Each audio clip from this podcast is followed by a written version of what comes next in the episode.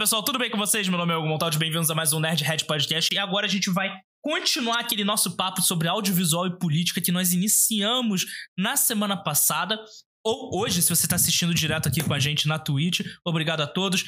Pimbolido, obrigado por comparecer. Rezendengo, obrigado por comparecer. Obrigado a todos, espero que vocês estejam curtindo o papo hoje no dia da nossa gravação e a gente continua nosso bate-papo sobre audiovisual e política. Ok? E agora que a gente já tá com a nossa nosso meeting aqui tudo com com um cenário novo, é, vamos apresentar os convidados de novo. O nosso funcionário público do audiovisual, Yuri Abirhassan, seja bem-vindo de volta. Ok, estou de volta. Você nunca foi embora, mas obrigado. É porque isso, as pessoas vão ouvir isso na semana seguinte. Então, tipo, tem um espaço de uma Eu semana entendo, entre um né? outro. Então tem que ter pra que as pessoas esquecem quem é que tava. Então, é, nosso Gabriel Freire Gomes, o Canivete, vindo diretamente da Carinha Azul, deixa o seu alô. Olá, pessoal. E assim, eu terminei o último papo, o último programa, falando que eu me considero um cara de centro. Não voto. No, não, não nas próximas eleições. Eu não gostaria de votar nem no Bolsonaro nem no Lula. Eu votaria até no Cabo da Ciolo e no Ciro Gomes, mas não votaria nesses dois. E o Yuri começou a fazer bullying comigo. Claro, claro que eu vou, vou- vou- fazer bu- bullying com você. Porque esse, é, esse, esse discurso de, de umas, como diria o, o, o est- Estadão, uma escolha muito difícil, foi o que, o, que, o que nos levou até onde estamos. Sim. Não, eu, eu sou pragmático. Se tiver, se tiver que ser Lula e Bolsonaro no segundo turno, eu vou ser Lula desde criancinha. Mas se eu tiver uma outra opção, eu prefiro essa outra opção. Não, Então, exato. É, é assim, nas últimas eleições, eu, eu assim, eu era Lula, era Lula, era Haddad, Haddad é Lula, Lula é Haddad, Haddad, Lula, Lula, Haddad, é, e Bolsonaro. Cara, eu anulei meu voto porque eu não queria votar nenhum no outro. Se eu tivesse uma máquina no tempo, eu voltaria com um taco de beisebol e me forçaria a votar no Haddad pra. Saca? Porque é- eu vivi o que aconteceu, eu quero uma nova linha do tempo. Exatamente. É, é, foi esse, então, foi esse discurso da, da, da, da, da, da Globo, não da Globo, não, tipo, da grande mídia, que nos levou a- até aqui. Um grande exemplo foi naquelas ma- ma- é, manifestações lá de fora Dilma. Como é que, como é que, que, nem, que, nem, que nem aquele, aquele comediante fazia? É, não sei o que, né? Contra a corrupção, vem pra rua, vem aí, todo mundo se fudeu. Foi, foi, foi basicamente isso, do, do tipo, naquela, naquelas é, mani- manifestações, a, a galera chegava com bandeira de partido, qualquer partido. É, não, é, não- eles expulsavam. Tinha aquele discurso: não, vai- não vai ter partido, escola sem partido. O que eu vejo isso é uma, despoli, uma despolitização da, da, da sociedade que nos permite É, é, eleger pessoas tipo Bolsonaro. sim, Sim, e- tanto que tentando voltar um pouco pro tema do podcast, É, porque esse podcast tem um tema, então vamos lá. Obrigado Eu por tava isso. pensando no- na segunda parte ser full política. até hoje, se você rodar por grupos de Facebook ou por, ou por páginas de Twitter que são de algum tema específico, você vai ver muita gente reclamando, sei lá, num grupo do super-homem. Se você, você der uma visão política dele, tipo, ah, por que você está misturando política, Política com isso? com isso. isso Não pode misturar política com quadrinho, não pode misturar política com cinema. Aí a Pode gente. mi- não pode misturar é, po- política no, no, no quadrinho que é sobre política. É, Exatamente. Você tem esse analfabetismo midiático que, em grande parte, sim, a, a, a- a mídia comprou essa coisa de ah, protesto sem partido, escola sem partido, e de filme despolitizado, quando desde sempre, desde o começo, o cinema foi uma ferramenta que foi usada de forma política em vários momentos. sim. Quando os irmãos Lumière fizeram o, o- a câmera, né? O kinetoscópio, né? O, não, o cinematógrafo, desculpa, o kinetoscópio foi o Edson. Edson. O Edson. o, quando eles fizeram o cinematógrafo, eles não viam futuro pro cinema, eles achavam que era uma arte que iria viver tipo dois ou três anos e as pessoas iriam enjoar daquilo. E meio que não deram um braço a torcer para aquilo. Tanto é que eles fizeram alguns documentários, fizeram até umas sketches ali de um- uma, duas sketches de humor, mas era uma coisa documental. Quando Melier assume e começa a usar efeitos especiais, começa a editar, começa a trabalhar o material Começa a ter narrativa. começa a criar narrativa a partir do momento em que o cinema de, começa a ter uma visão narrativa, ele se torna algo muito mais político. Aí tem gente que fala: ah, mas o cinema bom é um cinema sem política. Cara, o primeiro filme dos Lumière não foi exibido, ele foi exibido somente para teste. Se são os operários saindo do trabalho, se você olhar, é uma coisa política, porque são operários de uma empresa saindo do seu trabalho para ir almoçar. Tem Exatamente. coisa mais política do que isso? Exatamente. As, as, primeiras, as primeiras filmagens não eram de grandes empresários hum, em seus trabalhos burocráticos, não, era a galera da fábrica. É, da fábrica. Sim, muito do que a gente tem hoje, do que a gente sabe hoje, do que a gente.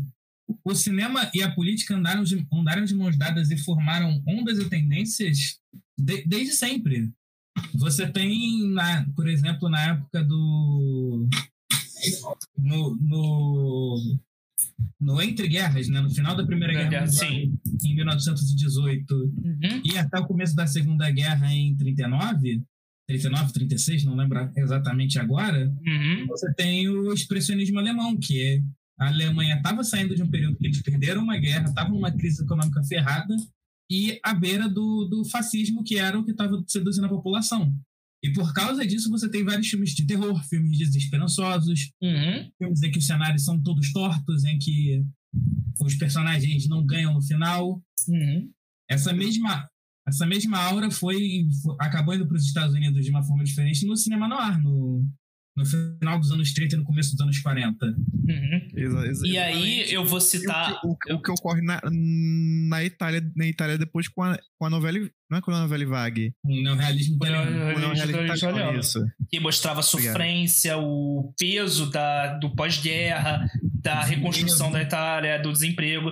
Eu vou até sugerir um podcast que eu editei para o canal Clacast falando sobre o neorrealismo italiano eu vou até colocar o link aqui na descrição, porque eles explicam muito melhor do que eu conseguiria explicar.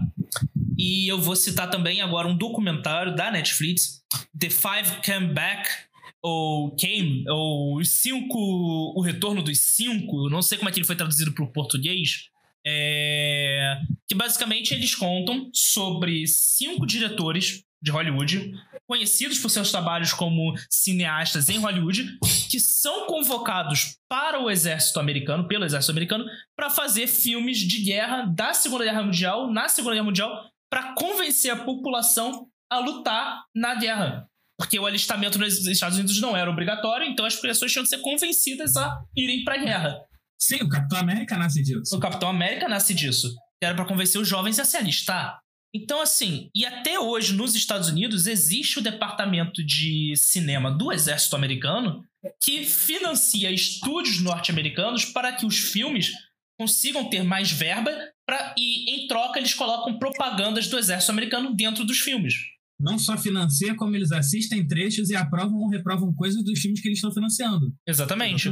Tem então, um, então, filme, filmes tem um tipo setor, tem um setor no Pentágono só para isso. Uhum. Sim, filmes tipo Armageddon, Independence Day. Que foram financiados pelo exército americano, estão ali. Eles são publi do exército americano. Eu esqueci agora o nome do filme, que o herói, ele termina o filme, ele pega a bandeira dos Estados Unidos e ele usa a bandeira dos Estados Unidos para isso, para fincar no, no, no, no bandido, né, no vilão do filme. E aí começou a ter uma polêmica porque ele usou uma bandeira americana e que tal, tal, tal, tal. E o exército, na época, é, ameaçou tirar o patrocínio do estúdio.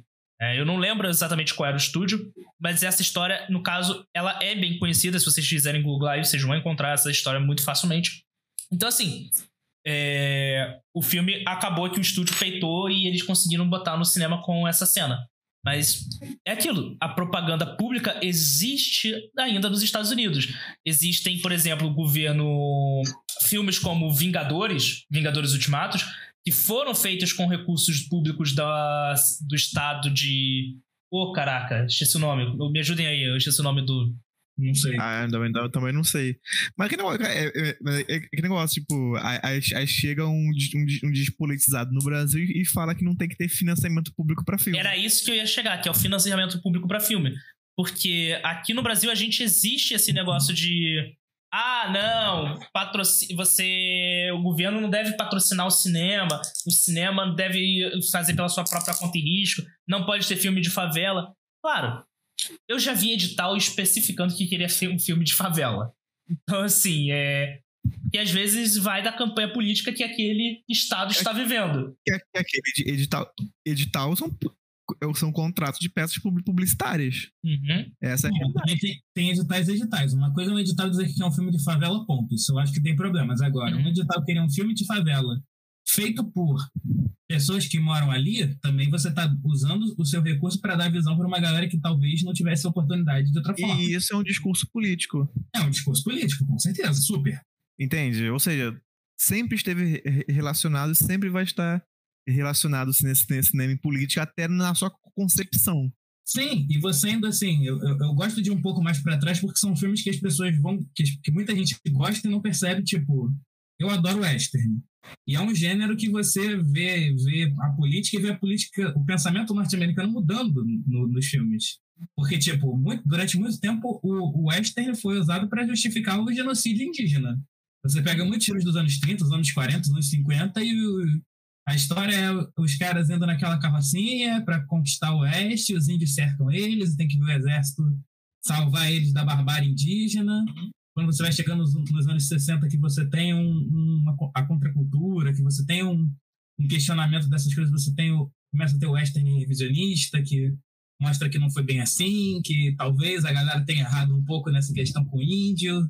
Uhum. E E só pra eu achar, eu achei aqui, os filmes dos Vingadores, eles são financiados pelo governo do Orange Country, né, que é o condado de Orange, né? Então é uma parte do estado americano que financia os filmes dos Vingadores. Então assim, tem verba pública ali, cara. É tipo, as pessoas pagam seus impostos e vai para vai pro filme. Exatamente, por exemplo, a- o governo do estado do, do, do Rio de Janeiro. Quando ele, ele, ele patrocina um filme no estado do Rio de Janeiro, o que, que ele quer com isso? Ele quer vão pro Rio. que as pessoas venham pro. Rio, que as pessoas Exatamente, consumam que- Rio. O, o- o Rio é lindo e maravilhoso, apesar de todo o caos. Uhum. Esse é exemplo, o di- Você deu um excelente exemplo. filmes, Tropa de Elite. Sim, Tropa de Elite, você pode olhar como uma visão que, assim, o Rio de Janeiro tem muita corrupção.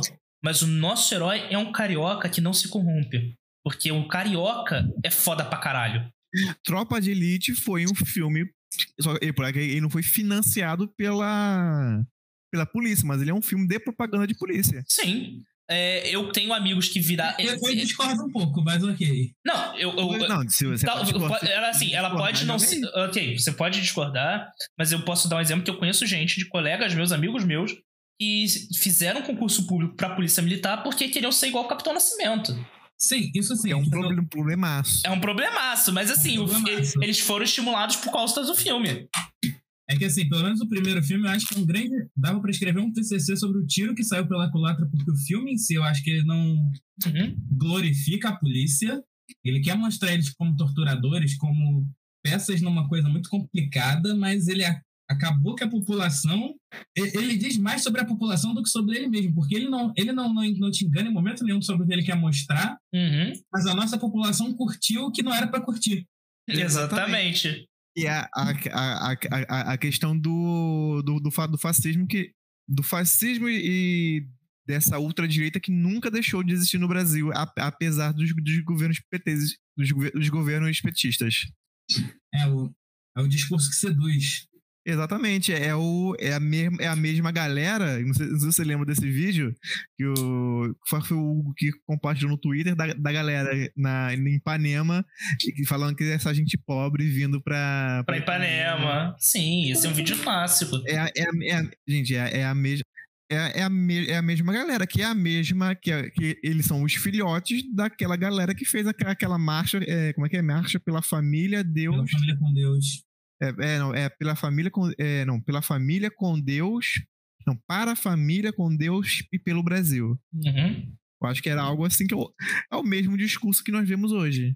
Sim, é o mesmo discurso da galera que diz que tem que ter pena de morte, que. Que o E o que problema falta- ainda é o comunismo. Uhum. Ah, o problema é o comunismo, o problema é a impunidade, só que quando se pergunta que impunidade, você tem uma noção muito vaga do que é impunidade, de quem tá impune de verdade no Brasil. Que é aquele, aquele discurso, o famoso discurso que volta, a gente volta, que é o eu sou contra tudo que tá aí. Mas o que, que é tudo que tá aí? É, por mais que a gente, que a gente zoe, se estivesse zoando a Gabriela Prioli logo quando eu entrei, Uhum. mas que ela tá certa, de tipo, ah, eu sou contra, tá, mas quais são seus dados? Exatamente. Eu acho um você- você- absurdo. Tá, mas você tá embasado em quê? Aí, o- o- aí, mas é isso, tipo assim, a, a, a, a, galera, a Gabriela Priori, não, ela, ela, ela, ela não, não, tá errado. Só acho o jeito que ela, que ela falou meio. Meu arrogante. Meio arrogante, isso. Eu, eu, eu nem, ah, que tá. e- Isso é outra coisa. Criou-se no Brasil essa ideia. Tá, é todo um, um grande pacotão do McDonald's, né? Criou-se a ideia no Brasil que se você sabe muito sobre algo, você. E você quer expor que você sabe sobre algo, Você tem que ser arrogante. automa- automaticamente você é arrogante. É porque aqui no Brasil você tem a cultu tem duas culturas, a cultura da humildade e da desfeita. Exatamente. Tipo, Isso me lembra o, fi o filme do Opaió, lembra? hum, não Que lembro. cena- que tem aquela cena clássica do. Qual é o nome dele? Do Lázaro Ramos e o, e o Wagner Moura. Hum. Que o, que o Lázaro Ramos vem e fala: Eu não. Eu, eu, eu, eu, é, eu sou negro, sim, mas quando eu tomo um tiro, não sangue que nem você. Quando eu faço não sei o que, eu faço igual a você. Quando ele tem, tem todo um discurso Uhum. é, antirracista e a resposta do, do Wagner Moura é um: Pá no cu. que é, é do tipo, eu criou-se é- essa, esse, esse discurso, tipo, a pessoa que sabe muito, que tem, que está com a razão, ela está automaticamente errada. Sim. Porque ela é automaticamente arrogante. É, assim como tem, você tem muito um pensamento, principalmente quando você vai descendo para as camadas mais baixas, e pode parecer elitista, mas eu juro que eu não estou sendo elitista, eu estou falando que isso. Eu acho, inclusive, que isso é intencional, Uhum. mas de que estudar é um negócio chato, você se informar é um negócio chato. E você tem que estudar só para quando você só para você passar na sua prova e depois você se livra disso. Exatamente. Vai E- tomar cerveja no churrasco. É, eu tinha. Eu tive, eu tive um professor. Eu tive um professor no ensino médio, ensino fundamental. Eu peguei ele no ensino fundamental, no ensino médio, né? Eu, foi aquele professor, tipo, entrou do. Pegou a vida inteira, saca? O mesmo professor. Uhum. Aí falava: olha, é, esse negócio de geografia, geografia é chato mesmo. Poucos, poucas pessoas têm paixão por geografia. Tem que amar. E, não, e se, vocês só precisam de- aprender pra minha prova. Depois da minha prova, você pode esquecer. Meu, é por isso que o Brasil tá. é- E era o professor falando isso. Então, assim. Exatamente. Aí depois Aí- a galera fala que a Terra é plana, ele reclama. Exatamente, não- nem só isso. E, e adivinha quem, é, quem era a pessoa que, que, que cri- criou um método para fazer isso de uma forma diferente e tá completando 100 anos? É... Esqueci o nome dele, Freire, Paulo Freire. Paulo Freire. E adivinha quem é essa galera de direita não gosta? Do Paulo Freire. Ou seja, não é. é como assim, não, é, é, assim, e o es- esquerdando pra caralho de novo. Não, pode ir, cara. Aqui é um espaço livre, velho. Não é do tipo. Não é um- um- uma. Que nem falou, não é uma coisa. Foi Darcy Ribeiro que falou isso. Tipo assim, Uhum. o, o problema desse. a cada, a cada pessoa que você cita, você é esquerda mais. Que assim, não, pra, que é ótimo. É assim, é que faltou o Guilherme aqui. Se tivesse o Guilherme aqui, a gente, eu já teria a bandeira comunista levantada. hein? O Adiana, então. O, pro- o, o- o problema do o, o problema da educação no Brasil não é um problema, é um projeto. Uhum. Sim, sim, completamente. E assim, você tem, por exemplo, vocês estão ligados à Cidade dos Homens? Sim, Uhum. sim, claro. Cara, eu não assisti. Eu, eu Não sei só se assisti Cidade de lembra- Deus, eu não assisti Cidade dos Homens. Não sei se você lembra do episódio que, o, que um deles tem que explicar a, a, a- a ascensão do Napoleão. Hum. Ah, esse, esse episódio é maravilhoso. Eu, ele, Pronto, aí. Que ele vai tipo, não, que tinha a boca dos franceses, e aí eles invadem a boca dos espanhóis, eu não sei o quê. E se você parar pra olhar, o que ele tá fazendo é Hum. Paulo Freire pra caralho. Exatamente, que é usar a, a realidade que aquela pessoa vive pra falar, olha, isso aqui não é abstrato. Uhum, Isso aconteceu. Isso, isso, isso não é do tipo, você não vai fazer um cálculo pra comer 400 maçãs porque alguém quer comer 400 maçãs. Você tem base na sua realidade, e se você olhar, a sua realidade tem relação com isso. Exatamente. E, e, e, e, e- e Paulo Freire basicamente é isso. Obviamente, muito por cima. Uhum. Mas, e, só que a, a galera não quer porque ele é de esquerda, porque ele vai fazer as pessoas pensarem. E tudo, É, e, o pró- e o próprio filme que você falou que a direita brasileira abraçou sem saber que é um filme bem esquerdalha, o Tropa de Elite, Uhum. o primeiro, todo o filme, todo embasamento teórico do filme, você, não sei se vocês lembram qual é. Não lembro. É o trabalho que a galera da faculdade dos amigos do Matias estão fazendo, que é o que vai embasar o filme inteiro, a tese do filme, que é Foucault, é vigiar e punir. Eles estão fazendo um trabalho sobre vigiar e punir, sobre instituições perversas. Caraca, pode crer. Não lembro dessa parte. Eu lembro do, Caraca, eu lembro do, do trabalho, mas. Eu. Caraca, pode crer, total. O filme inteiro é, é, é quase uma tese sobre o que eles estão falando. Uhum. E aí a galera vai falar, não, mas pô, você quer misturar política com tropa de elite? O filme é política, gente. Não, é igual a gente falando assim, ah, não, o, quando foi- eu lembro que quando foi anunciado que o Padilha foi, ia fazer o remake do Robocop, falando que iam botar política no Robocop. Aí você pega o filme do Paul Verhoeven, que era literalmente uma empresa do mal que comprou uma cidade e cria policiais robôs pra substituir os seus, os seus policiais pagar gastarem menos dinheiro com o trabalho humano. Isso não é político. Meu Deus. Cara, é, é- a- a- a- que usa, que, usa poli, que quer usar os policiais robôs para acabar com a pobreza porque eles querem construir um bairro rico em cima dos pobres ao invés de melhorar a situação. Porque é mais barato. Exatamente. Isso é total político. Isso não é político, mas agora, o José Padilha fazendo tro- é, Ro- Robocop, aí é político. Porque o Robocop. É porque a, a galera pegou ranço. É aquele negócio. hum, aí já, já, já, já numa. Também é culpa do, do PT nessa, nessa, nessa situação, mas a, a- a- o povo pegou um, um ranço e um afastamento da, da política que levou ao- ao- à nossa si- situação política atual. Aí vem aquele momento que aí eu vou ter que falar a minha teoria, você jogou um gancho. É uma teoria que eu criei, né? E ela é literalmente baseada na minha bunda, é, das informações que eu tirei literalmente do rabo, mas é a minha É teoria. uma teoria cabeluda. É, exatamente. E aí a teoria que é o seguinte: é, o Brasil ele tem esse ranço da política porque nada no Brasil foi conquistado, tudo foi dado. A democracia, a, a independência brasileira foi dada de presente de bandeja por Dom Pedro. Aí vem os militares e instalam a democracia. Porque não foi o povo que fez a democracia, não foi o Congresso. Foi os militares que ficaram putos. Porque é literalmente isso o Dom Pedro aumentou os, os salários lá do, da Marinha e não aumentou do Exército, o Exército ficou com inveja e vão fazer democracia nessa porra. Proclamou a república. Proclamar uma A- república. A, a- a- a gente vive num, num, num país de golpes. Exatamente. Aí vem lá o, a- o Brasil funcionando, a democracia do Brasil começando a funcionar, aí entra numa república ali do. uma democracia do café com leite, numa república do café com leite, aí vem Getúlio e fala: não. O Brasil inteiro tem que participar dessa porra, vamos fazer tudo isso. Aí o Getúlio entra, gosta do poder e ele fica, vira um ditador. E aí ele. O até começa legal, vamos reformar o trabalho, vamos dar direito. É, trabalho. porque assim, não foi- assim, não foi- Não Não foi. é que esse de fascismo é legal, gente? Exatamente. E não foi assim.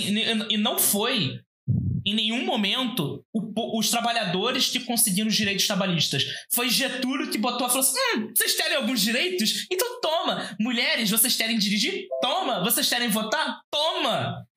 O brasileiro nunca conquistou nada. Foi sempre um político que falava: você não precisa pensar Não nisso. é- Pensar dá trabalho. Não é- Deixa que eu faço isso por você.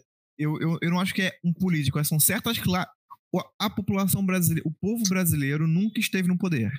Exatamente. O mais próximo que o Brasil, o brasileiro esteve do, do poder foi no, no- nos dois primeiros governos PT. Hoje, o, foi no governo. Eu, eu vou falar mais. É no governo Lula. Foi no governo Lula. Não foi, a Dilma ali já saiu do. Foi quando saiu do trilho. Exatamente, mas aí são outras questões. São outros tempos. Ela saiu do trilho por outros momentos, mas assim. E ainda assim, próximo bem pouco. Uhum.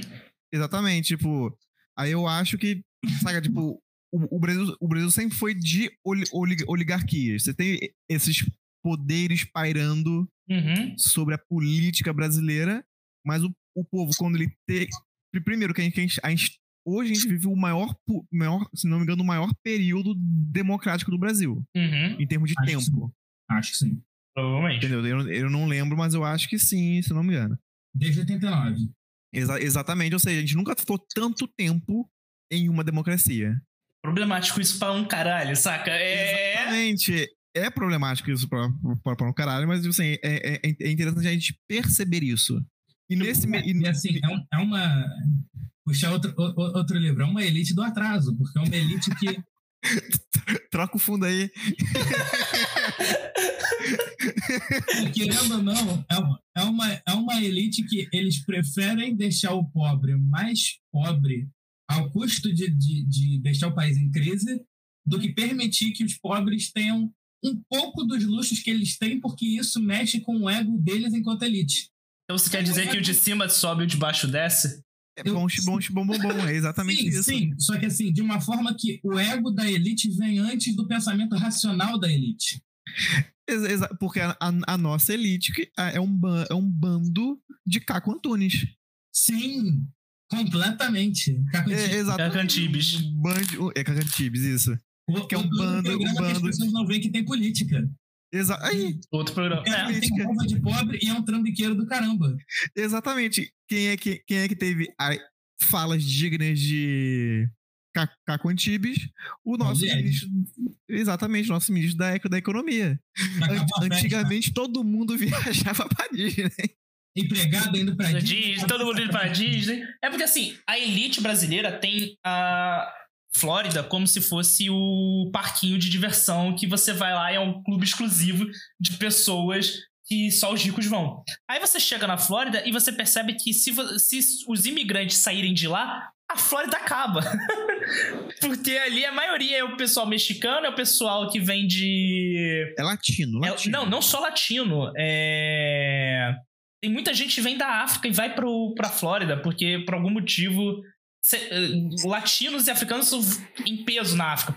Eu não. Na África. Na África, na Flórida. Então, se alguém tiver alguma justificativa por isso, que eu quero entender o motivo, e aí você vem e tem as políticas norte-americanas de não, e América para os americanos, é, vamos fechar nossa fronteira, tem. Nós não temos muito espaço. Aí você vai ver a área populacional dos Estados Unidos grande parte das cidades dos Estados Unidos tem uma população menor do que o bairro mais pobre do Rio de Janeiro.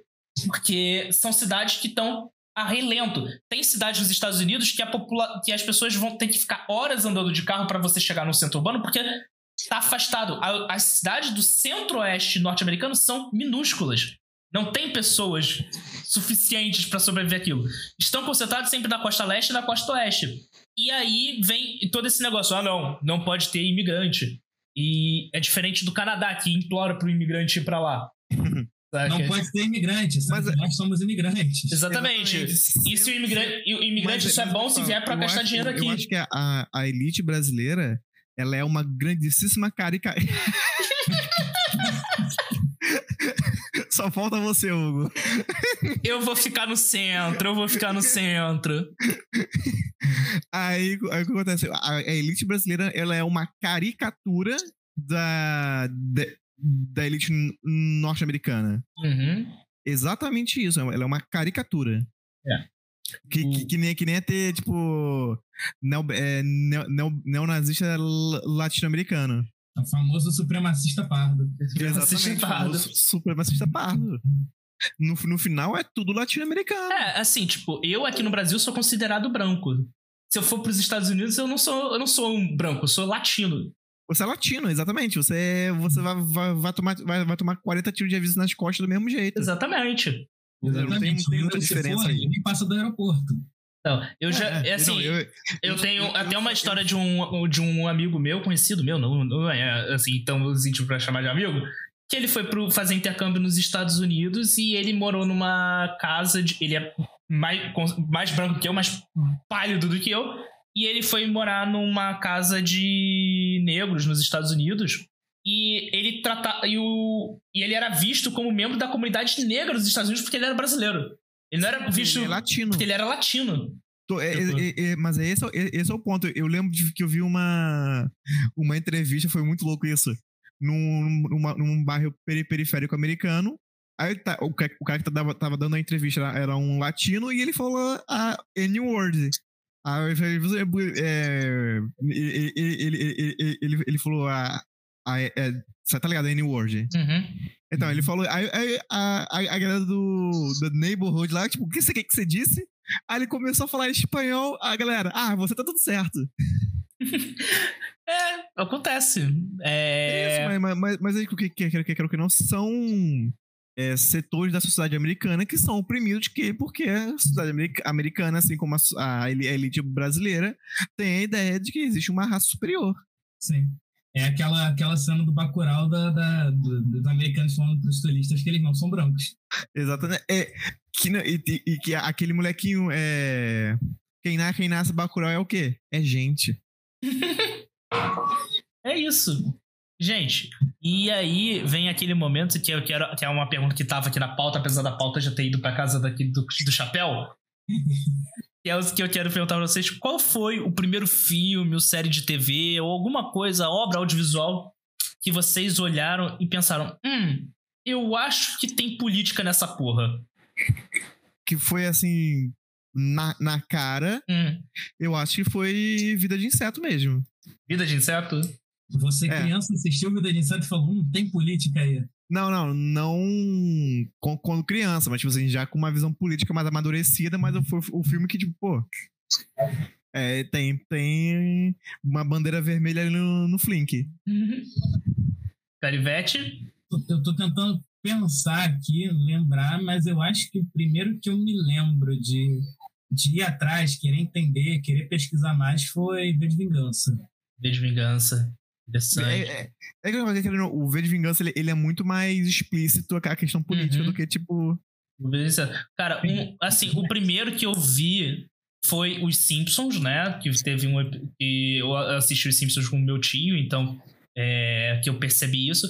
Mas o, mas o que me deu choque mesmo foi quando eu fui reassistir na Band, quando eu tinha já uns uns 16 anos, Família Dinossauro. Família Dinossauro. Família, família Dinossauro. E o. Que tem um episódio em que. que não é sempre aquele lance das, das relações de, de trabalho, no, no, no, capitalismo Sim. americano. E aí vem a minha dica de série para vocês assistirem. O pessoal aqui dos ouvintes, que é a série que eu tô apaixonado, que é Superstore. Por favor, assistam Superstore o Yuri e o Canivete já estão cansados de me ouvir falar dessa série, que eu falo dessa porra todo dia. Quando chegar na Netflix eu vejo. Chega segunda-feira, relaxa. Beleza, Dia então. 20. Vou, vou terminar de ver Brooklyn Nine-Nine. Terminei é outra, ontem. É outra série política pra caralho. Sim. O, tem até uma uma Comic Con, né, que eles estão lá, aí vem uma garota e agradece, né, tipo, ela vira e fala, olha, eu sou mulher e é, eu assisto Brooklyn Nine-Nine com a minha filha e nós somos latinas e é muito importante para nós que as duas, eu tô parafraseando, né? Que as duas mulheres na série são mulheres fortes, independentes e são latinas. Então, é, obrigado a vocês, a gente tem muito a agradecer por conta disso. Porque é verdade, durante muito tempo, toda série americana era ou o cara era um cara branco o... Que é representado pelo. pelo que é, que é o, a, o que é próprio Brooklyn Nine-Nine discute, que isso é representado pelo, por aqueles dois gordão lá, o... O Stanley e o Hitchcock. Hitchcock. Que, tipo, era, era o cara... Eles são, eles são os, os policiais brancos padrões com cortezinho reto. Cortezinho reto. E que, assim, que era um cara que tinha não gostava de trabalhar, mas era o melhor naquele seu trabalho. Era sempre o cara com alguma experiência de guerra. E mesmo que ele não fosse policial, que ele, ele trabalhasse numa mercearia, ele era um ex-militar, porque tinha que ter militar em algum momento. O, o personagem principal tinha que ser alguma coisa envolvida com o exército. O cara era sempre o, o melhor, o bonzão. O negro era sempre o alívio cômico. E. Magnum! Caraca, maravilhoso. Exemplifica muito isso. Que Magnum, a série original, com Tom Selleck, bigodão lá, tudo bonitinho. O Magnum era o ex-militar que voltou, foi pra Havaí pra curtir a vida. E todo episódio ele tava resolvendo o caso, mas sempre tinha um momento no metade do episódio em que eles paravam o episódio porque aparecia a mulher. E era o Tom Selleck flertando com a mulher e ele conquistava, sempre terminava o episódio ele com uma mulher diferente. Fala 0007. E você, querendo ou não, até, até pouco tempo atrás, mesmo que a série tivesse um personagem gay, um personagem negro, um personagem latino, um personagem de minoria, né? Numa série americana. Era estereotipado pra caralho. Isso que eu ia falar, durante muito tempo, a personalidade daquele personagem era ser da minoria. Uhum. Exatamente. No, no- é que nem o Holt, tipo assim, no, no Brooklyn Nine-Nine. Ele é. Ele veio. de- A, a persona dele vem, vem ali pra justamente quebrar isso. Ser o cara Sim. que é o chefe do, de todo mundo. Tem as, as suas questões, mas a princípio ele tá ali porque ele é o chefe. Uhum. Sim. Não, não porque ele precisa representar alguma coisa. E porque ele é bom no trabalho dele, tipo. Exatamente. Não- ele não é o alívio cômico dali. Hum. Mas que a, a série seja cômica, mas ele não é. Ele não é, o, ele não é o alvo da piada. É, o alívio cômico acaba sendo o Peralta, que é o protagonista, Não, que é o. o alívio cômico é o, é o mesmo que é, é alvo de piada. É o Scully e o Hitchcock. É o Scully e o. E o Hitchcock. E o Hitchcock, porque ele- ele- eles representam essa antiga. Esse antigo jeito de existir. Sim, ele- eles, tão- eles fora do tempo, tanto que todo mundo, toda hora, fala que eles têm que se aposentar. Exatamente. Tipo, Eles estão o- o- o- você falou do Magnum, o Scully, no- eu vi, tava vendo que o, o último episódio, não o último episódio, mas tipo, falando que o, o Scully foi, foi casado 19 vezes. Uhum. Ele aí, aí representa isso, é o cara que. O, o policialzão que pega todo mundo Uhum. e. E que é isso. E assim, aí na nova série do Magnum. Eles nem sabem. Quê? Desculpa. É a piada, que eles muito provavelmente são, são um casal, mas eles mesmo nem sabem. Uhum. Exatamente. É, tanto é que tem no, nessa nova temporada tem um episódio em que o, o Scully vai se casar, aí o, o Hitchcock tá fazendo a oração, né? Lá o negócio. Ele. Fulana, você promete amar, respeitar, idolatrar o, Hitch, o Hitchcock da mesma forma que eu idolatro, eu amo e eu respeito ele. Aí todo mundo fica assim olhando. É, Não, assim, o- o- tem o detalhe do bolo. É, tem um bolo gay. A, que, a, que a Dias fala: Pô, vocês têm noção que, que esse bolo é um bolo gay, né? Aí ele. Por que, que esse bolo é um bolo gay? Aí em cima do, do bolo tá escrito tipo boys, boys, boys. Boys. E, e quando, e quando você corta um bolo de arco-íris. Aí ele falando, mas eu gosto de todos os sabores. Assim, tem isso. E aí, aí o que eu tava falando do Mario, né, que teve o revival da série, uma com um novo elenco e tal. E agora o Magno, ele- eles brincam com isso, que o cara é, continua sendo um garanhão, mas eles não param o episódio pra falar sobre as namoradas do Magno, pra falar sobre as garotas que ele tá pegando. Eles não têm esse momento. Eles fazem piada com isso o tempo todo. Você tem uma personagem nova, que é a, que é a Higgins, que é uma mulher nessa nova versão. Na versão original era um homem um cara inglês que vinha. Que era, era a piada é que ele era o cara inglês e ele não entendia como os Estados Unidos funcionavam. Aí agora, tipo, é uma mulher que é trabalhadora, que é tão inteligente quanto o Mario, quanto todo mundo ali. E, na verdade, a série é muito mais é dela do que do Mario, porque ela é um personagem muito mais interessante que o próprio Mario. É, eles são meio que um casal vai e não vai, né? É, saca? Então, e o Magno mas- agora não é branco. Tem o também. não é branco, agora o Mario é latino. Exatamente. E isso bate numa outra, uma outra tecla que volta na, na, na questão que, que estamos hoje, que é um dos motivos que de onde estão é porque certo se- setor da, da, da população a- acha que você, como agora existe a questão da re- representatividade, eles acham que essas pessoas não tinham que estar lá, tinham que continuar sendo os alvos de piadas, e quando essas pessoas começam a fazer piadas com elas, as pessoas é, brancas héteros padrão, padrão normal, elas se sentem incomodadas.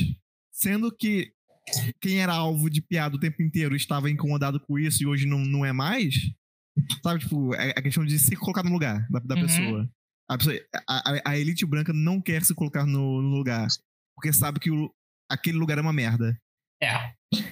Sim, e assim, você, você perguntou da primeira série que você percebeu, mas teve muitas séries que hoje em dia, Uhum. eu reassistindo, eu percebo, eu fico chocado do quanto eu não percebi que aquela série era política pra cacete. Exatamente. Consegue dar um exemplo? Robo- é, ro- Consigo, o maluco no pedaço. Maluco, Maluco num num pedaço. o, aquele filme é, Robôs. Robôs, é, Soldador. Sim. Ah, Robô- Robôs é um filme que ele tá cada vez mais atual com o negócio da, da saúde, né? Porque são os caras que eles não, que eles não têm dinheiro pra pra trocar as peças, pra se cuidar. pra ir pro, eles não têm um plano de saúde, eles não têm um SUS. Saca? Breaking Bad é, é uma crítica ao, ao, ao sistema é, de saúde americano. Uhum. É uma crítica ao sistema de saúde americano e a, tipo, a vida americana. Você tem, você tem um, um, gênero que Breaking Bad se encaixa, que é tipo é o western moderno, neo-western. Uhum. E você é, é, interessante que, que ele sempre tem. O neo-western ele sempre tem, tem que ter um contraponto com o western, porque enquanto no western você está indo para o oeste porque você está buscando oportunidade, porque você quer conquistar, uhum. então você sempre tem aquele final do cara cavalgando no pôr do sol, porque tem, tem mais a se explorar e tem mais para todo mundo, no Neo Western e West está todo conquistado. Então você está desesperançoso, porque não tem o que você conquistar. Uhum. Não tem para onde você crescer. E tudo já foi... E geralmente você está fugindo também. Uhum. É, tu, tu, tudo já foi pego e você tem que tirar dos outros o que é teu, porque o que é teu não é teu. É, sabe? Exatamente. O protagonista do Neo Western é o cara que vende droga, é um ladrão, é um cara que, que topou com o dinheiro do crime e vai ser perseguido, que nem no Onde os Fracos Não Tem Vez. Uhum. É umas coisas assim. E aí vem aquele negócio que é. Uh, vamos pegar. ir para os quadrinhos, que é uma. Apesar de ser audiovisual, é a que eu consigo dar o um melhor exemplo. O maior herói dos quadrinhos, o mais famoso e o que iniciou o gênero de super-herói, conta a história de um imigrante ilegal, que é o Superman.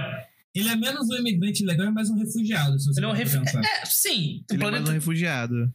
Tipo, o Batman, eu tô pegando da Era de Ouro, não tô falando do Batman de hoje em dia. Ele era muito mais um playboy que queria curtir a vida lutando contra o mafiosos, saca?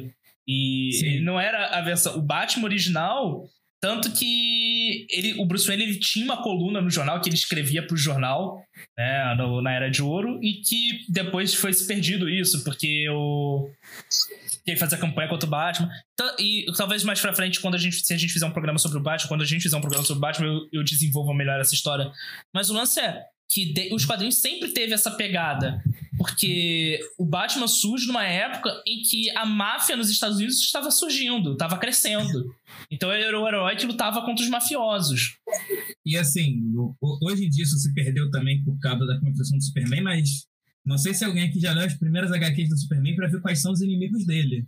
Eram políticos corruptos. Na primeira história é um político corrupto. Na primeira história é um cara que tá batendo na esposa. Uhum. E são políticos corruptos. Na segunda história é um país que tá em guerra e ele vai atrás do fabricante de munições que tá ganhando dinheiro com a guerra e dos generais que não vão até o campo de batalha. Uhum. Na outra história é um cara que ele não quer gastar dinheiro com segurança para os mineradores que trabalham para ele e, e ele prende os ricos na mina para eles verem como é trabalhar sem condição. Então, ele também nasceu super político e super prote... num, num, num tom de protesto de tipo, eu vou dar poder para as pessoas, para as pessoas oprimidas que não têm poder. Uhum. Tanto que a capa... comunista. É. E, tipo, Isso muda na Segunda Guerra Mundial, como quando todo quando existiu um inimigo em comum. Tanto Sim. que o pessoal fala: "Ah, mas é, e direita e esquerda são inimigos. São mesmo? Porque quando surgiu o nazismo, a União Soviética e os Estados Unidos apertaram as mãos e lutaram juntos contra o nazismo. Mas, é, é, mas, mas isso, quando você coloca direita e esquerda como inimigo, mas isso já é fascismo. Sim. Sim. O fascismo precisa de um inimigo. Exatamente. Ele, ele, ele precisa do herói vigoroso, ele precisa do, do, do, do inimigo a ser derrotado e alguém a ser protegido. Sim. Normalmente as mulheres ou as crianças que têm que ser protegidas do, dos monstros estupradores. É, Exatamente. É aquele negócio. É... É, que eu, eu, eu, queria dar o nome do cara, mas eu não lembro. Se, eu vou contar aqui, o, a, a, fazer a parábola que o cara fez, mas se, se, algum de vocês conhecer, vocês, por favor, me avisem. É o pessoal que está aí no chat. É o seguinte: a direita.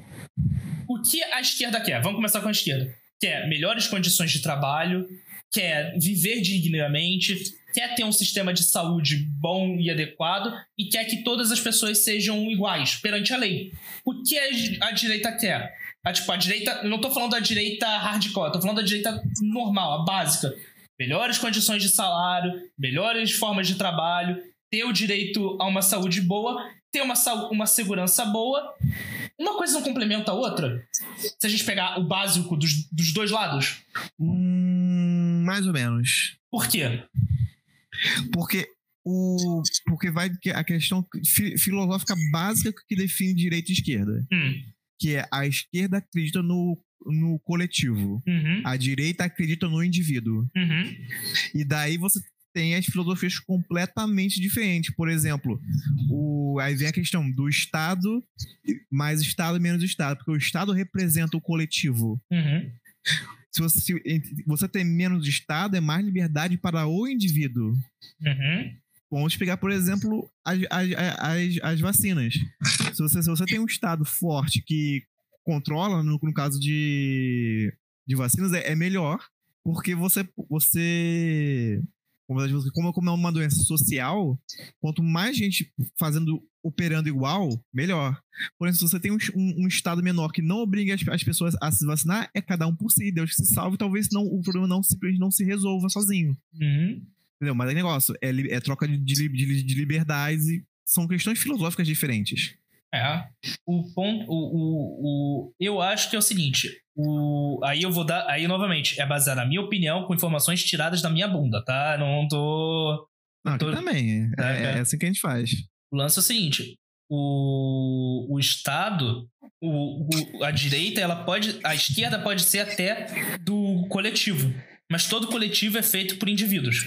Vários indivíduos. É, sim, mas essa, isso é a grande contradição humana. Então, é Sim. por isso que eu acredito muito mais numa união da direita com a esquerda. Tipo, a direita e a esquerda. Não tô falando assim, acabar a direita e a esquerda e fazer uma coisa nova. Não, não, não. Tô falando simplesmente, tipo, pessoas de direita, pessoas de esquerda sentarem bonitinho numa sala e falar como a gente pode.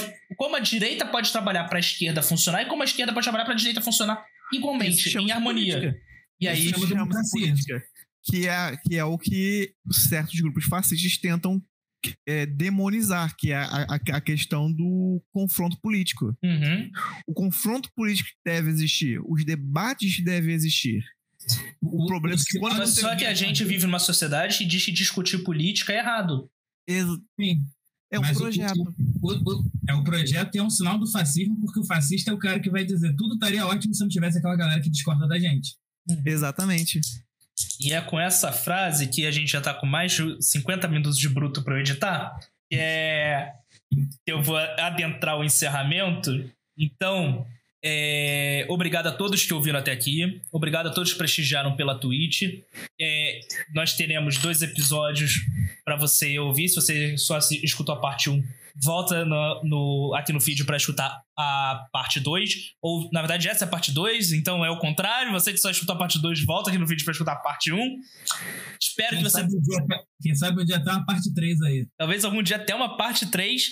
Porque esse é um assunto muito interessante e eu quero trazer outras pessoas para falar sobre audiovisual, para falar sobre política, principalmente porque ano que vem é ano de eleição, então eu, eu quero sim ter pelo menos é, mais programas falando sobre política aqui no feed por uma questão de democracia, porque eu sou uma pessoa que acredita na democracia, então eu acho que isso é uma. Se eu tenho essa plataforma, se eu tenho esse feed aqui, eu posso. Mesmo que falando besteira, que eu, eu, eu novamente, eu não sou um cientista político. Muitas coisas que eu falei aqui pode ter sido besteira, pode ter sido suado errado. Então, eu sinto muito.